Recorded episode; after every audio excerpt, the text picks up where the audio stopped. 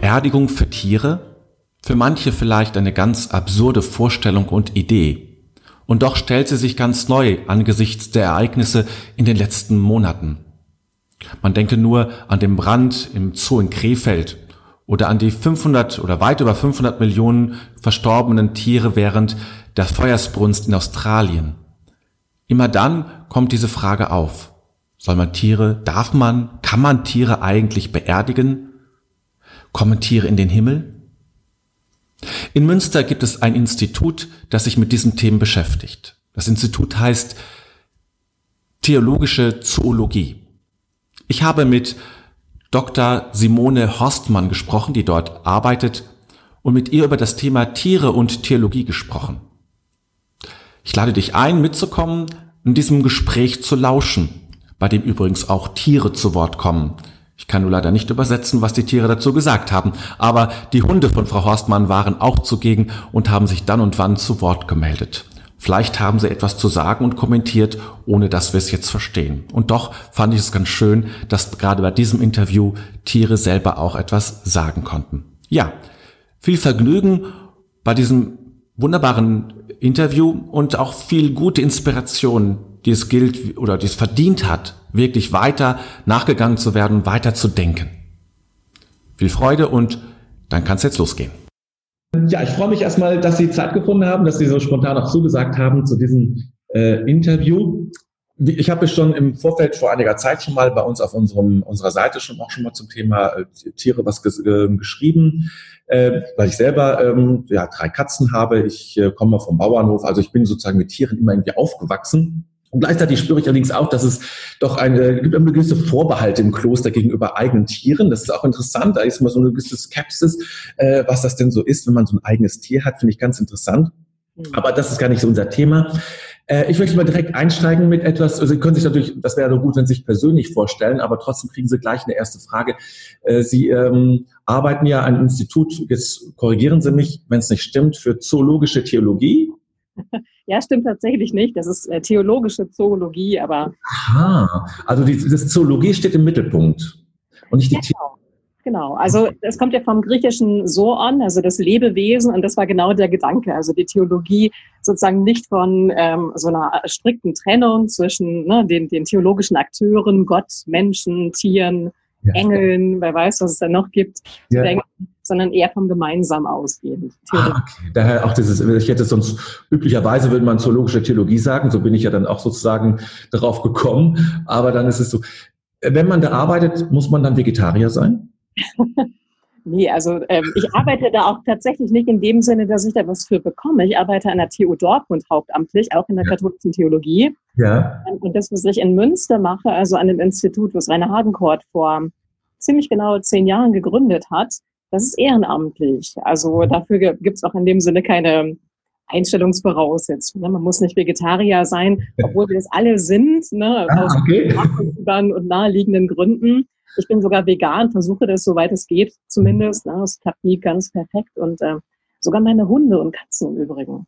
Sind äh, vegan? Genau, ja. Oh, das ist ja besonders. Das ist ja gar nicht so einfach, vermutlich mal das auch hinzukriegen, muss ich ja mal eigenes Futter machen, ne? Nee, also es gibt mittlerweile viele ähm, auch quasi kommerzielle Futtermittelhersteller, die das anbieten, ne? die dann auch Futter anbieten, was äh, sozusagen. Also wenn ich es selber machen würde, dann würde ich mich das nicht trauen, weil da müsste ich wirklich genau gucken, wo bekomme ich die einzelnen Spurenelemente etc., die Aminosäuren her. Mhm. Äh, das würde ich mir nicht zutrauen, aber äh, sozusagen mit den Mitteln, die die Industrie mittlerweile bietet, ist es gar kein Problem, ja. Spannend. Welches Verhältnis ähm, hat die Bibel zu den Tieren? Also das ist ja, also wenn man am Anfang schaut, ähm, im Schöpfungsbericht, ähm, da ist ja ein deutlicher Schwerpunkt auf den Menschen gesetzt, als äh, ist also nicht benannt, als die Krönung der, Krone der, Krone der Schöpfung, aber doch irgendwie ähm, sich die, die Welt und die Schöpfung untertan zu machen. Wie ist das Verhältnis äh, Bibel und, und, und Tier? Oh, ja, es kann man nicht einfach sagen. Ne? Also die mhm. Bibel ist kein, kein homogener Text, von dem ich mhm. ableiten könnte. Es gibt die eine, eine Antwort, die eine ähm, Erklärungsmöglichkeit zum Verhältnis von Gott, Tier und Mensch, zu dieser Trias. Also ich würde mal sagen, die, man kann sozusagen eine Antwort geben, indem man ähm, sagt, wir gucken von, von dem heutigen Begriff Tier auf diesen Text. Mhm. Eben natürlich immer schon ein bestimmtes Verständnis davon, was Tier bedeutet. Ne? Dann würde ich im Grunde in den Text gucken und überlegen, wo finde ich da von mir aus Hunde, Schafe, Ziegen und so weiter, den Klippschliefer oder so irgendwie kuriose biblische Tiere. Ähm, und dann kann ich natürlich sagen, es gibt ähm, Vorstellungen, die ähm, sozusagen eher in einem kollektiven Sinne vom, vom, von dem Tier sprechen, wobei ich eher sagen würde, da hält sich der, die gesamte Bibel erstaunlich zurück mit diesem Kollektiv-Singular, das Tier. Das ist an manchen Stellen sichtbarer, an manchen auch weniger sichtbar. Ich kann sagen, es gibt bestimmte Funktionszusammenhänge, in denen Tier und Mensch da stehen. Aber das Spannendere finde ich, ehrlich gesagt, wenn man ähm, eher so ein bisschen zurücktritt von dieser Selbstverständlichkeit, dass wir vermeintlich immer schon wissen, was Tier bedeutet. Und wenn man eher überlegt, ähm, naja, etwa vom, vom, auch vom Wortursprung her, also das Animal, das Tier, das steckt im Grunde vom Lateinischen die Seele auch mit drin. Mhm, mhm. also das, was wir in einer, sozusagen von unserer modernen Konvention her denken, dass es so eine grundlegende Trennung von Mensch und Tier gibt, das ist, glaube ich, dem, dem biblischen Denken und ich kann in vielen Fällen auch sagen, dem, dem Denken auch der Antike gar nicht unbedingt so geläufig. Mhm. Ähm, und das wäre, glaube ich, auch das Spannende. Da müsste man eher danach fragen, was bedeutet dem biblischen Denken das Lebendige? Und das wäre mhm. eine Theorie, die Gott selber auch mit einschließen würde. Ah, okay. Also das ist sozusagen die ähm, das Lebendige sozusagen als, als, das, als das Verbindende. Und eigentlich ist das Thema sozusagen, das tieferliegende Thema dahinter, da so die Verbindung zwischen, da kann man gar nicht sagen, zwischen Gott und dem Lebendigen, wenn Gott selber lebendig ist. Doch, unbedingt. Also natürlich, wir sagen das so einfach. Ne? Wir hören das in der Liturgie und auch ne, der biblische Sprachgebrauch ist voll davon, dass Gott der Lebendige ist. Aber wenn man so gerade die katholische Tradition mal anschaut, ähm, da muss man schon sagen, dass sie im Grunde das, was sozusagen ähm, denkerisch aus dieser großen, riesigen Kategorie Gott geworden ist, dass das erstaunlich leblose Züge hat. Ne? Also wenn Sie ähm, einfach auf der Straße mal fragen, wie ist Gott oder wer ist Gott, dann bekommen Sie so die klassischen Gottesattribute geliefert. Der ist allmächtig, das waren gerade mal. Es geht um Tiere. Der Postbote kommt. Es tut mir leid. So. Ja, das ist eben, ähm, die Tiere melden sich und so warten wir einen Blick, bis die Tiere rausgebracht wurden und dann geht es jetzt mit unserem Podcast weiter. Hatte geklingelt an der Tür und dann ist ja leider immer ein großer Ansturm. Ja, klar. Also so viel zum Thema Lebendigkeit. Und äh, also was ich sagen wollte war, dass wir, glaube ich, das grundlegende Problem der Tiertheologie haben, dass wir Gott viel zu lange und über lange Strecken der, der Tradition hinaus im Grunde mechanisiert haben. Ne? Also, mhm. dass ich versucht habe zu sagen, mit den klassischen Gottesattributen, Gott ist allmächtig, ewig, allwissend. Ähm, das sind in gewissem Sinne auch sozusagen tote Kategorien, also mhm. Kategorien, die es uns nahezu unmöglich gemacht haben, Gott als wirklich lebendig, als veränderlich zu denken. Und das ist die Herausforderung, vor der die aktuelle Theologie auch steht, damit umzugehen und ihn trotzdem in seinem Gottesstatus zu belassen, also seine mhm. Göttlichkeit nicht auf, ähm, auf irgendwie eine, eine Form von organischer Materie oder sowas zu reduzieren. Was wären denn Begriffe statt allmächtig, die, die, mir Lebendigkeit ähm, zeigen würden oder aufzeigen würden? Ja, also vielleicht das, was auch im, im, eigentlich im Kern des Katholischen steckt, der Gedanke der, des Wandels. Mhm, mh. Wenn ich an, an Eucharistie denke, an das katholische mhm. Handlungsverständnis, ähm, das ja wirklich für viele so eine Art Kuriosum darstellt, das ist im Grunde eine sehr würde sagen, eine sehr handfeste Aussage über das Verhältnis von Christen und Christinnen zur Wirklichkeit, das Veränderung mhm. möglich ist. Mhm. Genau davon rücken eigentlich diese klassischen Gottesattribute, die ihn immer in so einen Status der Unberührbarkeit rücken, äh, ab. Ne? Also der Glaube an die Wandelbarkeit der Wirklichkeit, das ist eigentlich Gottes Glaube, würde ich sagen. Also damit auch äh, Gott, der sich entwickelt? Ja, durchaus. Ne? Das ist natürlich eine schwierige Aussage für die ja. Tradition dass Gott im Grunde jemand anders werden kann als der, der er immer schon war. Ja. da stoßen dann zwei verschiedene Pole der Tradition aufeinander. Aber das ist die, die Herausforderung, von der wir da stehen, die vielleicht auch gemeinsam miteinander zu denken. Ja. Hat sich dann eigentlich im ähm, äh, Übergang vom alten zum neuen Bund äh, nochmal das Verhältnis zum Tier geändert? Ja. ja, da kann man drüber streiten. Also ich habe mir auch nochmal, Sie hat mir die Fragen geschickt, ich habe mir auch lange nochmal den Kopf zerbrochen über die, gerade das Verhältnis, was Jesus Christus zu den Tieren hatte. Und ähm, also ich merke an mir selber, wenn mir diese Frage gestellt wird, dass ich vielleicht in einem gewissen Sinne irgendwie tendenziös antworte auf eine Art und Weise, die ich selber gar nicht will. Also man ist irgendwie geneigt zu sagen, naja, Jesus war natürlich ein großer Tierfreund. Mhm. Ähm, hat vielleicht da auch einen Gedanken, der sozusagen im Alten Testament angelegt war, nochmal auf eine eigene Art weiterentwickelt. Aber man muss da, glaube ich, auch unterscheiden zwischen der Art, wie die Evangelien, auch die Briefliteratur über diese historische Person spricht. Und ja, das stimmt, das finde ich auch auffällig. Da gibt es natürlich äh, Perikopen und Berichte und, und Narrative, die das immer wieder mit einspielen, dass er noch eine eigene Beziehung zu Tieren hatte. Aber sie ist schon in einem gewissen Sinne marginal, wenn ich ehrlich bin. Mhm. wo ich, wo ich gerade sagte, da bin ich vielleicht ein bisschen zu optimistisch häufig in den Antworten, die ich gebe. Das mhm. darf ich nochmal stärker sagen. Also ich glaube nicht, dass Jesus in dem Sinne so ein ähm, irgendwie blumiger Tierfreund oder so etwas war. Aber es gibt Elemente und ähm, naja, Dinge, an denen aufblitzt, dass er eine andere Beziehung zur nichtmenschlichen Wirklichkeit hatte. Mhm. Die sich gerade hier auch wieder meldet. Ja. Also vielleicht kann man noch mal einen Punkt ansprechen, der das am deutlichsten macht in meinen Augen. Also die Selbstidentifizierung Jesu Christi mit dem Lamm. Das ist, ja. glaube ich, eine Spitzenaussage okay. gerade des Neuen Testaments. Ne? Da passiert ja was vollkommen Kurioses. Er sagt ja nicht nur, ich bin wie ein Lamm oder so etwas, sondern er sagt, ich bin das Lamm. Mhm. Ist eine Form, es gibt einen, einen Begriff, der mir sehr theologisch am Herzen liegt und der auch sich auch in meinem eigenen Denken gerade mit, in Verbindung mit den Tieren ganz stark rauskristallisiert hat. Das ist der Begriff der Kenosis, der mhm. Selbstentäußerung. Mhm. mhm. mhm. Ja, in der Briefliteratur ähm, nochmal eine stark, einen starken Deutungsbegriff ähm, anbietet, um sichtbar zu machen, wie ist das Verhältnis der irdischen und der göttlichen Wirklichkeit. Und Kenosis sagt eben, Gott entäußert sich. Er geht an die an die Grenzen seiner selbst, um er selbst zu werden. Mhm. Und Jesus Christus eigentlich auch, wenn er sagt, ich bin das Lamm. Ja, also wir denken heute gerne, wenn wir Subjekte sind, wir sind getrennt von allen anderen. Aber ich glaube, das lässt sich vor dem Hintergrund einer solchen Theologie gar nicht mehr wirklich behaupten. Okay, also ich bin natürlich, muss ich sagen, ich, ich habe natürlich, ich kenne diesen Begriff des Lamm Gottes und so, aber ich bin noch nie auf den, dass ich habe irgendwie das Tier dahinter gesehen und dass, dass Gott sich mit einem Tier identifiziert.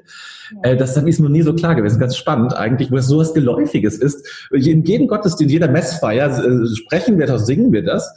Ähm, und äh, das, aber das ist nur spannend, dass das eigentlich äh, noch deutlich macht, äh, das Tier steht, äh, äh, hat einen zentralen Punkt im, im Gott, selbst schon auch, auch schon in der Liturgie, ne? Ja, also es könnte ihn haben, sagen wir ja, so. So, genau. Ich noch nicht ne? ich, mhm. mir geht es ja auch ähnlich. Ne? Und ich habe es ja auch viele Jahre sozusagen einfach mitgesprochen mhm, und ja. man hat es irgendwie zur Kenntnis, denkt an, an vielleicht an biblische Opfersemantiken oder sowas. Aber es ist, glaube ich, wirklich viel handfester. Mhm. Und natürlich muss man auch sagen, wir kommen, da sind wir wiederum Kinder der Moderne von der Konvention her, dass wir nicht ähm, anthropomorphisieren dürfen. Wir dürfen sozusagen Tieren keine menschlichen Eigenschaften zuschreiben und umgekehrt auch nicht. Also auch da gilt diese mhm. Grenze wiederum. Mhm. Ich glaube, das ist auch eine Wiederentdeckung dieser biblischen Texte, die da viel offener und ähm, für viele vielleicht auch ein bisschen naiv mit umgehen. Aber ich glaube, das ist eine, auch eine wichtige, ein wichtiger Entdeckungszusammenhang. Mhm. Dass man äh, eben nicht von diesen starren Speziesgrenzen her denkt. Und das gilt eben nicht nur sozusagen für die biologischen Spezies, sondern auch für die ähm, theologischen Kategorien. Ja. Ich glaube, im Psalm heißt es ja, für Menschen und Tiere wirkst du heil. Ähm, ist das also, ist Gottes Heilswirken, ähm, zeigt sich auch an den Tieren? Ja, sicherlich. Also es, er sollte sich oder es sollte sich auf jeden Fall daran zeigen. Also Paulus spricht davon, dass die, die ganze Schöpfung in, ähm, auf die Erlösung harrt ne? und in, in Geburtswehen eigentlich. Mhm. Insofern müsste im Grunde auch natürlich der, der Schöpfungswille oder der, der Heilswille Gottes selber sich auf die gesamte Schöpfung beziehen. Ja, und ich glaube, jeder, der irgendwie einen, realistischen Blick auf Wirklichkeit hat, auf die außermenschliche Wirklichkeit hat, der wird auch nicht umhin können, zuzugestehen, welches unfassbare Leiden es gibt. Also es ist ja gerade wieder aktuell Thema. Wir sehen in Australien eine Katastrophe, die wir uns, glaube ich, noch nicht mal in den kühnsten Träumen vorstellen können. Keiner von uns weiß, was es bedeutet, in, in einem Feuer zu sterben. Mhm. Also so einen furchtbaren Tod und das zu Millionen äh, durchstehen zu müssen, das ist eine Katastrophe, die wir, glaube ich, noch nicht mal in Ansätzen erahnen können, aber die doch real ist. Und dem gegenüber zu behaupten, wie das die Tradition ja lange gemacht hat, das ist im Grunde nur ja letzten Endes so eine Art Deko oder äh, mhm. Material der Schöpfung, was dann mhm. am Ende der Zeiten einfach ne, sozusagen der Vernichtung äh, anheimgegeben wird. das, äh, das darf, kann keine, keine aktuelle Theologie heute mehr so sagen, denke ich. Mhm. Wie ist es denn, wenn man jetzt ein bisschen äh, geschichtlich weitergeht, dann ähm, wie ist es dann äh, theologiegeschichtlich weitergegangen? Wie, wie ist das Thema Tier, wie ist das weiter aufgegriffen worden? Ist das, dass es überhaupt, dass äh, jetzt sich in diesem Institut darüber Gedanken gemacht, scheint ja ein neuer Impuls gewesen zu sein. Ähm, aber hat es früher auch schon solche irgendwelche Impulse gegeben, in dieser Hinsicht, das, das Thema Tier in der Theologie stärker zu berücksichtigen? Ja, also Impulse hat es auf jeden Fall gegeben. Ne? Natürlich ähm, würde ich sagen, muss man immer so ein bisschen unterscheiden, wo, wo kommen die her. Und erstaunlich ist, wenn man das auch mal natürlich auf, eine sehr, auf einen sehr langen Zeitraum denkt, und die Theologiegeschichte ist natürlich so ein langer Zeitraum, mhm. wird man immer wieder sehen, diese Impulse kommen vor allen Dingen, ich würde sagen, aus den inoffiziellen Diskursen. Das mhm. sind gar nicht unbedingt lehramtliche Setzungen. Ne? Also mhm. gerade im, was das Lehramt angeht, ähm, muss man, würde ich fast sagen, dass die Beschäftigung mit dem Tier und das, was ich da finde, nahezu ein komplett ausfallen. Ne? Wenn man vielleicht Laudato Si als eine Ausnahme da mal von ausklammert. Und die, also das ist wirklich eine spannende Beobachtung in der Theologiegeschichte, dass die inoffiziellen Diskurse, das kann, das kann die Kunstgeschichte sein, da wimmelt es von Tieren in der christlichen Kunst, ähm, das sind Heiligenlegenden, Mhm. Die, die, klassischen Heiligen, die haben komischerweise immer irgendwie ein, ähm, ein oder auch mehrere Tiere, ja, ne? Personen zugeordnet. Das sind aber auch Erfahrungen, die Menschen machen. Und diese inoffiziellen Diskurse waren natürlich immer wieder Anfragen an die klassische akademische, aber auch lehramtliche Theologie. Mhm. Und ähm, also Sie haben ja nach der Tradition gefragt. Ich glaube, es gibt zwei entscheidende Setzungen, die die Tradition mhm geprägt haben, die waren beide nicht zum Guten der Tiere. Das war einmal die vor allen Dingen aus dem Mittelalter, aber auch aus der Antike herkommende ähm, Setzung. Mehr war es eigentlich nicht, dass Tiere keine ewigkeitsfähige Seele haben. Mhm. Damit sind die Tiere im Grunde von allen eschatologischen Fragen mhm. ausgeklammert worden. Äh, das hatte auch massive Probleme für heute. Vielleicht sprechen wir auch gleich nochmal drüber. Und ähm, die andere Setzung war im Grunde, dass sie nicht nur nicht für, für sozusagen nachtotliche Fragen relevant sind, sondern sie haben auch im Grunde keine Hoffnung auf Erlösung zu erwarten. Mhm. Im. Grunde, sie sind sozusagen, sie leiden nicht unter der Erbsünde und deswegen gibt es für sie auch nichts zu hoffen. Mhm. Ist die Theologie wirklich strukturell blind geworden für Tiere? Mhm. Die, diese inoffiziellen Diskurse, die das immer wieder neu anstoßen, ähm, die, die kommen eher wirklich von der Seite und flankieren das. Es sind aber noch kein Mainstream. Also auch das, was wir machen in Münster, aber auch in Dortmund, das wird von vielen immer noch als ein wirklicher Frontalangriff auf Theologie und auf Kirche wahrgenommen. Mhm. Ah ja, tatsächlich. Das ist also nicht, äh, das ist, wird auch sehr kritisch betrachtet, also in, in vielen Bereichen, innerkirchlich oder auch akademisch. Ja, ja, auf jeden Fall. Also es sind äh, also auch ganz persönlich durchaus. Ne? Also ich bekomme äh, gelegentlich auch E-Mails, die ich lieber nicht laut vorlesen möchte. Und es mhm. geht vielen Kollegen und Kolleginnen ähnlich, die sich mit dem Thema beschäftigen. Das ist wirklich kurios. Also, ich kann das auch nicht ganz deuten, dass also im Grunde eine, die Aufwertung von nichtmenschlichem Leben äh, irgendwie sozusagen automatisch für viele bedeutet, dass menschliches Leben abgewertet würde. Das, was wir wollen. Ne? Also allein der Begriff der Zoologie macht es ja schon deutlich. Ne? Es geht mir nicht darum, so eine Art Menschenbashing zu betreiben, wenn ich mich mit Tieren beschäftige, äh, ne, also da bin ich weit von entfernt. Aber mhm. ich, wir merken, glaube ich, in vielen aktuellen Debatten und die, die Diskussion um künstliche Intelligenz ist eine Paralleldiskussion dazu. Auch da kommt eine neue Art von ähm, vielleicht auch von Kreatürlichkeit, auch von Akteuren einfach hinzu, wo wir uns die Frage stellen, wie müssen wir unsere Solidaritäten neu ordnen? Mhm. Die Frage, die, glaube ich, da im Hintergrund steht. Mhm. Interessant, ja viele Menschen, sie haben Tiere, ähm, Katzen und Hunde, ich habe Katzen. Was passiert, wenn, wenn Tiere sterben? Ja, was passiert, wenn Tiere sterben? Also ich glaube, jeder, der die Erfahrung mal gemacht hat, mhm. der weiß einfach, dass sie, glaube ich, genauso sterben, wie wir auch sterben. Mhm. Also sicherlich auch häufig angstvoll. Ähm, und also ich glaube, dass, dass es die Tradition sagt auf Ihre Frage, ist im Grunde, dass Tiere sterben ja gar nicht, ne? sie verenden. Mhm. Ja, und das ist, ist, eine merkwürdige Formulierung. Ich könnte mich mal aufregen, wenn ich Radio höre oder ne, wenn diese Begriffe irgendwie in den Medien fallen, weil das eben unterstellt, auf eine sehr kuriose Art und Weise, Tiere sterben in unserer Gesellschaft wirklich nicht. Also natürlich sterben sie überall. Ne? Also die, die Zahlen von Tieren, die tagtäglich durch Schlachthöfe geschleust werden und da umkommen, ähm, die, die kann ich gar nicht fassen, sozusagen von meinem Alltagsverstand her. Ne? Die, die übersteigen den bei weitem, was einfach die, die Menge angeht. Aber es ist eben kurios, wenn wir diese Begrifflichkeit daneben stellen, die behauptet, im Grunde passiert da ja gar nichts, außer dass ihr Leben irgendwie endet. Aber es hat keine metaphysische Bedeutung. Mhm. Merkwürdige Ungleichzeitigkeit. Ne? Tiere sterben immer mehr quantitativ in unserer Gesellschaft, aber wir haben Begriffe und deuten diese Wirklichkeit mit Begriffen, die das vollkommen in Abrede stellen. Also ich würde sagen, jeder, der diese Erfahrung ernst nimmt oder sie überhaupt erst einmal oder sich darauf einlässt, ne? also wann, wann haben wir überhaupt die Möglichkeit, wirklich mal ein bisschen zu erleben, wie Tiere sterben, das ist gar nicht so häufig, wenn man nicht gerade Haustiere hat. Ähm, der wird, glaube ich, nicht dem, dem, ähm, dem Eindruck entkommen können, dass Tiere genauso sterben wie wir auch. Dass sie aber vielleicht auch genau deswegen die gleiche Hoffnung haben dürfen, wie wir hm. sie auch haben. Also kommen Tiere in den Himmel. Ja, das ist immer so die Gretchenfrage der Theologie. das ist ja auch nicht, ne, muss ich ja auch ehrlich sagen. Also Sie fragen mich ja als, als Theologin, ne, ja.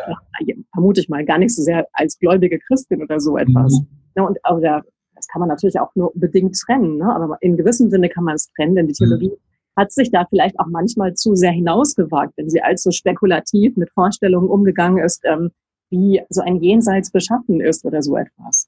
Ne, und die klassische Tradition hat sich ein Jenseits vorgestellt, wenn ich an Thomas von Aquin denke, der so vielleicht mit die stärkste Denkfolie da auf den Weg gebracht hat, in dem die menschlichen Seelen unterkommen und die Elemente, also Feuer, Wasser, Erde, Luft, die galten für Thomas noch als ewigkeitsfähig und mehr eben nicht.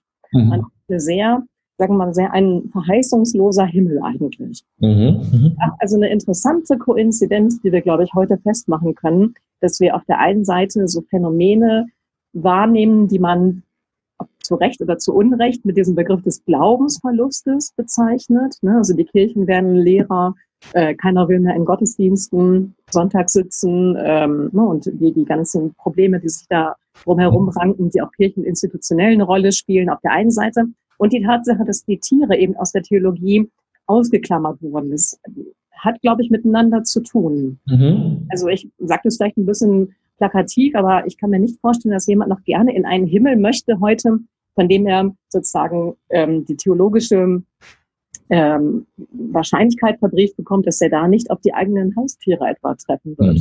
Mhm. Ja, finde ich auch nicht sehr reizvoll, muss ich sagen. ja, ich habe auch eine Katze verloren und werde noch wahrscheinlich noch weitere Tiere verlieren. Äh, und äh, wünsche mir natürlich auch, dass äh, in welcher Form auch immer oder Art und Weise äh, ich meine Tiere wiederfinde oder wieder treffe, zumindest wir vereint sind, die da, wie man das sich mal vorstellen mag. Ähm, das wäre mir ja schon auch wichtig. Und ich glaube, dass es vielen anderen auch so geht äh, und da auch ähm, Gut, es kommt ja auch immer wieder, glaube ich, ich habe vor kurzem was gelesen, äh, Diskussionen, also soll man, ähm, soll man Tiere beerdigen, ne? Mhm. Ja, klar. Also das ist eine Debatte, die gerade auch aufkommt, äh, jetzt im, genau. im Zusammenhang ne, mit dem, was in Krefeld passiert ist, mit diesem mhm. schrecklichen Brand genau. ja. ja, ich habe da gar keine Probleme mit. Ne? Also, aber ich würde auch sagen, ähm, es sind im Grunde, wie das so häufig im, in der Theologie und auch im, im christlichen Glauben ist, es sind Zeichenhandlungen. Mhm. Ne? Sozusagen punktuell ihren Ort haben. Mhm. Wenn man jetzt ähm, den Gedanken verfolgt, okay, nach dem, was wir jetzt etwa in Krefeld, aber auch andernorts erlebt haben, wäre ein Requiem für Tiere oder ein Gottesdienst für Tiere, Bestattungen von Tieren eine angemessene, aber eben zeichenhafte Antwort, dann würde ich aber sagen, kann es nie dabei bleiben.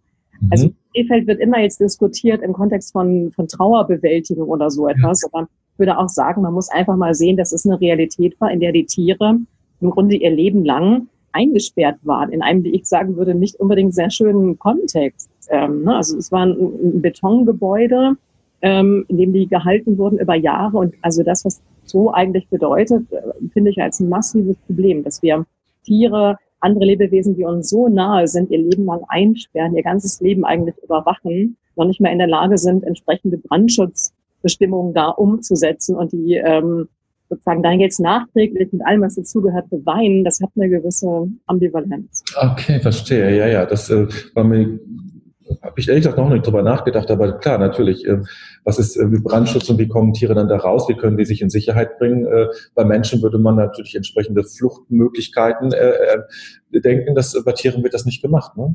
Nein, also Flucht soll ja gerade verunmöglicht werden. Genau. genau. Sterben, ja. Ja gut, ich wüsste jetzt auch nicht, ob ich jetzt unbedingt auch als, als Feuerwehrmann jetzt einen Löwen begegnen möchte, denn wenn ich dann, also das ist ja auch, hat ja auch diese Seite natürlich, bei Affen ist das vielleicht weniger stark. Gut, die flüchten dann natürlich auch alle, weil Feuer immer Gefahr bedeutet. Und doch ist es eine spannende, spannende Frage. Ähm, gibt es das, denn, ist das schon mal vorgekommen, dass, dass ein Tier kirchlich be beerdigt wurde? Wissen Sie das? Das schon mal mit, weil irgendwie, natürlich wird es das irgendwo schon mal gegeben haben, es gab alles schon gegeben in der Kirche. Aber so, dass das irgendwie schon mal so als, als Muster, sage ich mal, gemacht wurde?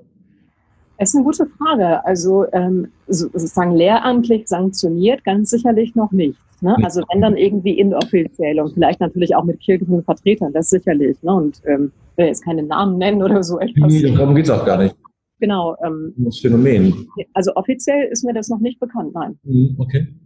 Kann ich ja auch mal ganz ähm, ganz interessant. Also genau, in Krefeld hat das ja deutlich gemacht, trotz dieser äh, Problematik eigentlich, wie die Tiere dort gehalten wurden und, und kontrolliert, genau, äh, werden wurden. Ähm, ist ja auch ist wirklich erstaunlich, an was eine unglaubliche Resonanz dann das auch hatte. Ne? Also das ist, äh, ist Australien ist ja ähnlich. Also diese 500 Millionen ähm, oder vielleicht sogar viel mehr Tiere, die da gestorben sind, eine halbe Milliarde, ähm, es sind ja gar nicht so viele, also es sind auch Menschen gestorben, ist auch schlimm, aber es sind ja unverhältnismäßig weniger, 30 ja. und 500 Milliarden Tiere.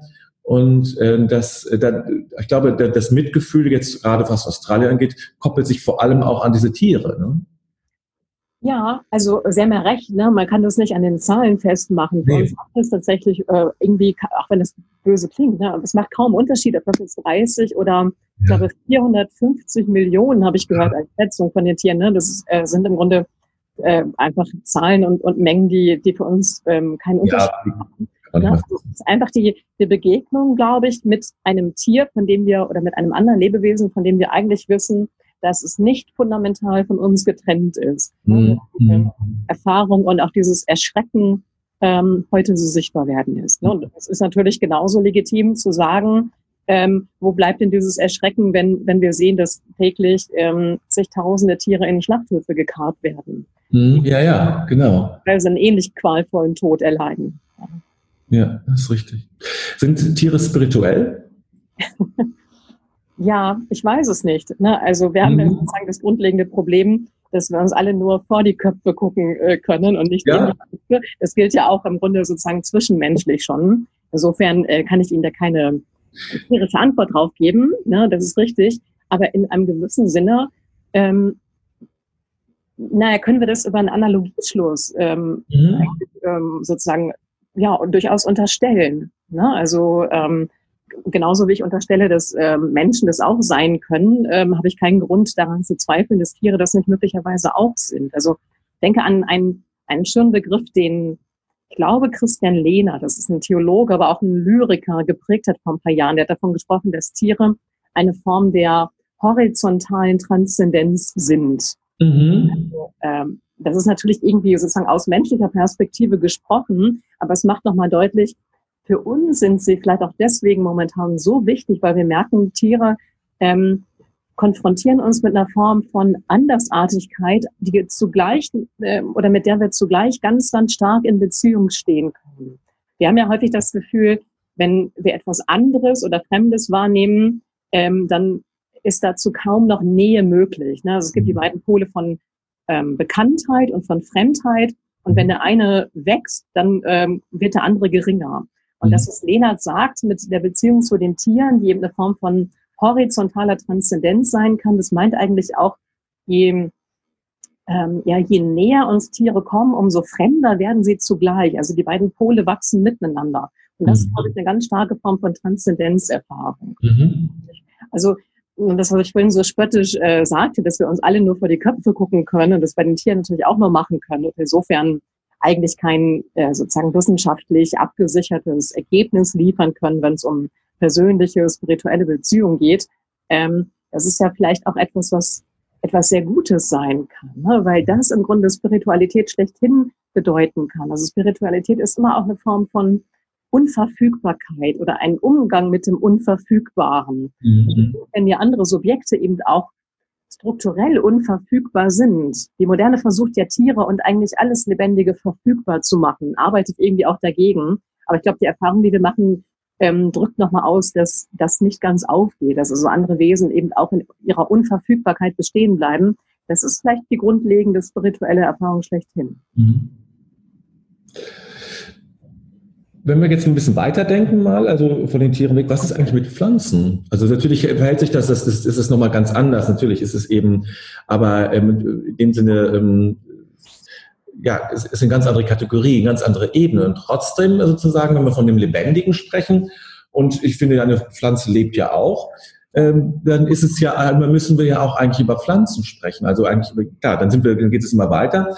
Ähm, aber wir sprechen eben über das Lebendige. Und dann ist ja die Frage, wie, ähm, wie verhält sich das, ähm, gut, da können wir nicht mit ein bisschen von Hoffnung und ähnlichen Fragen, vermutlich, wir wissen es ja nicht, auch das wissen wir ja nicht. Letztlich gibt da ja mittlerweile Untersuchungen, die auch so, also wie das geheime Leben, dass, dass der Bäume und ähnliche äh, Bücher auch und, äh, und Erfahrungswerte äh, die auch wissenschaftlich ähm, äh, ja untermauert werden, dass da durchaus mehr an, an Leben existiert, als wir uns das bisher vorgestellt haben. Äh, müssten wir nicht auch sozusagen in diesen Bereich stärker hineingehen als theologische, als Theologie? Ja, also ähm, wir haben in Dortmund vor, na, vor einem Jahr ein Buch über die Tiere geschrieben und der Gedanke war ähm, direkt danach, äh, also sozusagen in der Euphorie des ja. Buches, jetzt müssen wir auch eine Pflanzentheologie schreiben. Ja. Und äh, ich hoffe, ich äh, darf das sagen, aber der Gedanke ist ein bisschen veräppt wieder, ja. weil wir tatsächlich, ne, wie Sie das geschildert haben, mit einem großen Respekt vor dieser Aufgabe stehen. Mhm. Also ja, ich bin da völlig bei Ihnen. Ich sehe auch die Pflanze im Hintergrund. Ne? Also mhm. wir haben quasi auch die Akteure genau. genau. anwesend. Genau.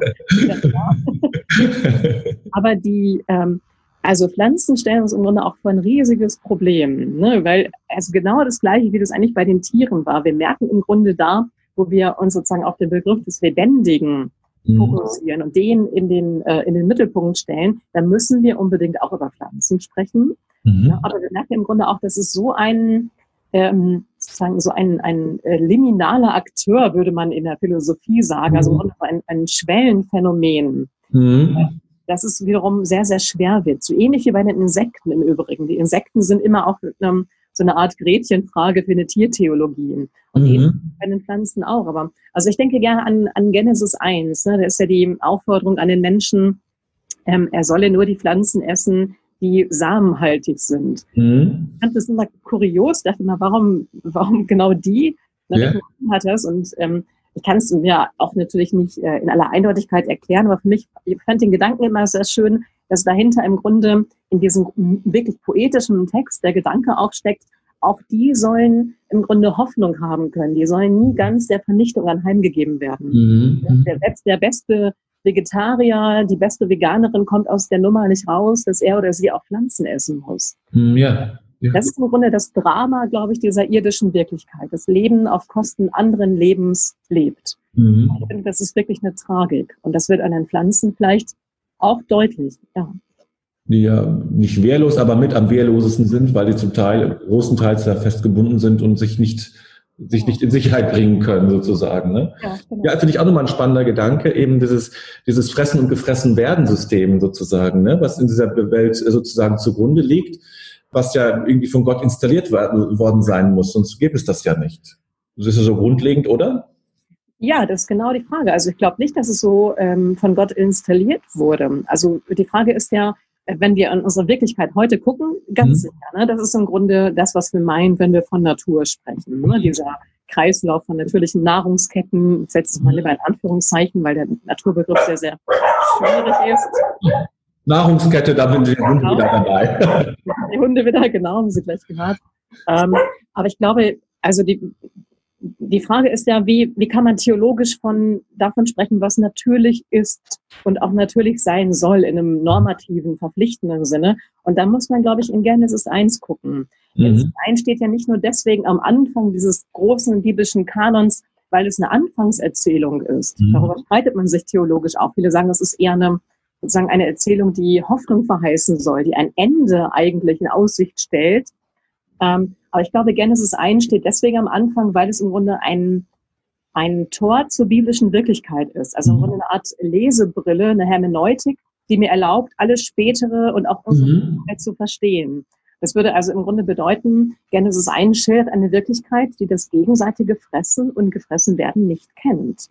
Mhm. Das ist natürlich eine extreme Diskrepanz zu der Welt, in der wir leben. Aber mhm. ich glaube deswegen so wertvoll, weil es eben eine radikale Kontrastwelt schildert. Ja? Und die, deswegen kann man auch als Christ und Christin, glaube ich, nicht einfach nur sagen, bestimmte Dinge sind eben natürlich, also so what, ne? ich mache das genauso wie alle anderen. Und das, was ich vorhin mit meinen Katzen und Hunden sagte, dass die vegan sind, wo auch viele sagen, oh je, ne, jetzt ist sie völlig wahnsinnig geworden oder so etwas, mhm. ähm, kann ich auch verstehen. Das ist auch eine Form von Unnatürlichkeit.